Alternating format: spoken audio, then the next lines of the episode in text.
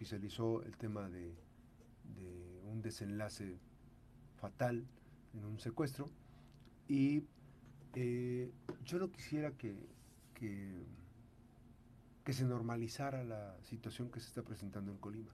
Y en varios estados de la República, no es privativo de Colima, pero aquí hemos estado padeciendo desde el 2022 eh, momentos eh, complicados, difíciles, que eh, nos, deben mostrar pues más empatía de las autoridades hacia la población. Obviamente que también este, no podemos dejar pasar de lado que eh, esto, esto de la violencia suceda igual que sucedió con el COVID-19, en donde prácticamente las y los eh, mexicanos, las y los colimenses, éramos estadística, éramos números, ¿no? O sea, un muerto más, un deceso más, tantos contagiados. Y entonces se empezó a dejar sentir la sensación de que pues no pasaba nada eh, eh, extraordinario para luchar por la vida. Y empezaron a eh, convertirnos en números, en estadística. Y empezaron a normalizar las muertes. Por eso no quiero que pase así en el tema de la violencia.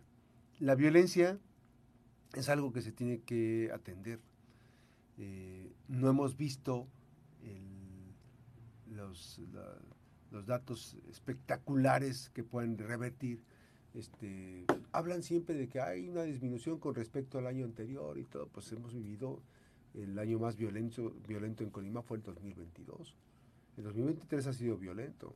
Pero entonces, si volteamos a ver a las autoridades, no vemos vemos que poco a poco la gobernadora empezó ya a tratar los temas, pero no tenemos que normalizar la violencia. La violencia no es eh, de una, eh, eh, una acción de gobierno que ayude, porque pues se supone que ellos son diferentes. Tan solo en el perfil tenemos una gobernadora diferente. Este tarambana que se fue, José Ignacio Peralta Sánchez, pues es una persona que no tuvimos, este, nos dejó en, estado de indefensión, pero no puede convertirse este gobierno en una extensión, no porque la gobernadora haya trabajado con José Ignacio Peralta Sánchez, no tiene por qué ser una extensión del gobierno de José Ignacio Peralta Sánchez.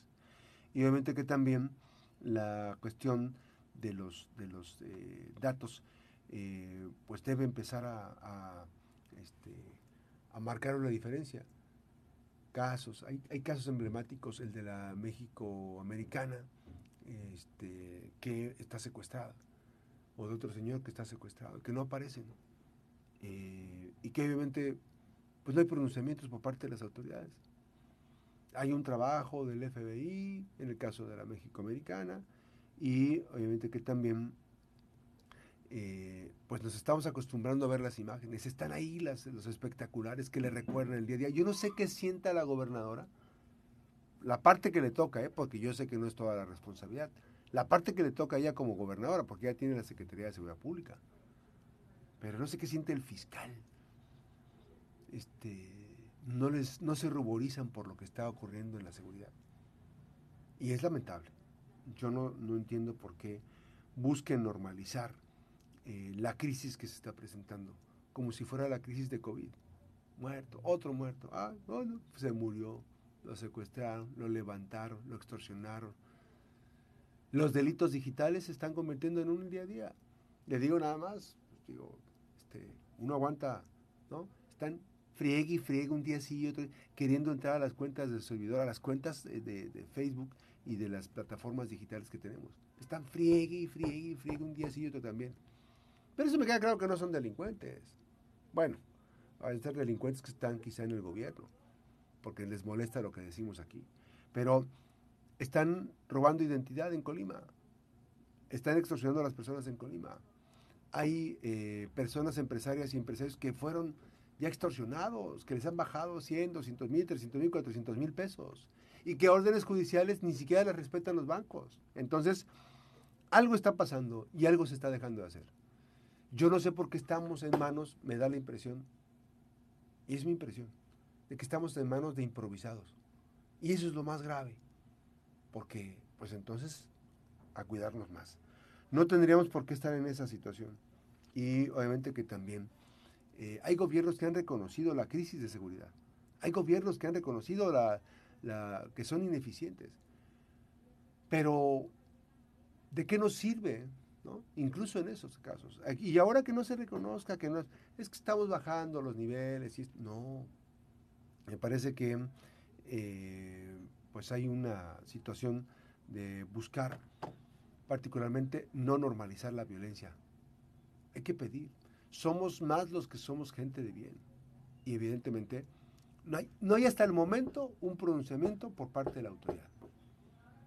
Sí hubo pronunciamientos en lo oscurito del fiscal que estuvo de, así tirando chisme.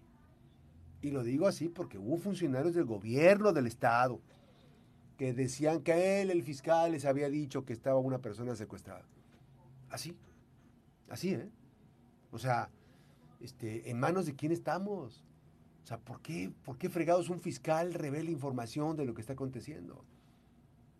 No es la primera vez, ya le pasó con el papá de la gobernadora, que el fiscal reveló información y el papá de la gobernadora, en un día que transmitían este, en una estación de radio, parecía que estaba apagado todo, pero no estaba apagado y se estaba escuchando. Y cómo se expresan, y cómo piensan de uno. Pero eso no nos debe preocupar. Nos debe preocupar lo que está ocurriendo de la ineficiencia. ¿Por qué hasta este momento no hay resultados en materia de seguridad? ¿Por qué la estrategia está fallando? Si la estrategia está fallando, tienen que cambiar. Y tienen que cambiar a, este, funcionarios. No que les cambien de camisa, que los cambien un día de que anden de militares o de marinos y el otro día anden con camisetas eh, hawaianas. No, no se trata de cambiar. Ese no es un cambio. No es un cambio sustancial. No es un cambio el que este, eh, el fiscal juegue PlayStation, la FIFA, y después el otro día juegue en una cancha de fútbol 7. Eso no es un cambio. O que acá en el FIFA PlayStation meta goles y en la cancha no meta goles. No, se trata de meterle goles a la delincuencia. Se trata de, de sacar adelante el Estado, de mejorar las condiciones, de ser mejores. Yo apelo a eso. Ojalá, ojalá. Porque no les falta nada. ¿Qué les falta? ¿Que les incrementen salario? Pues si el que les dan no, lo están devengando, no, o sea, no, no, se justifica que lo, que se están pagando. Ojalá que sea una amplia reflexión. No podemos seguir con la inercia. La gobernadora no puede seguir así en esas condiciones. Que alguien le diga que se tienen que tomar decisiones. Y si tienen que cambiar al fiscal, que cambien al fiscal. Que pongan al vicefiscal. Que pongan a otra persona. Porque no hay resultados. Yo le vuelvo a insistir Estamos en manos, me da la impresión, de manos de personas improvisadas. Y eso es mucho más peligroso. Esperemos que no pase nada. Y obviamente que también vale la pena que den la cara. Porque están agazapados, eso sí, andan, presumiendo, ¿no? Incluso eh, metiendo, metiéndose en los chats de algunas noticias que no les parecen. Porque son así, son predecibles. Son iracundos. Pero bueno, a ver qué pasa. Nos vamos a la pausa, regresamos.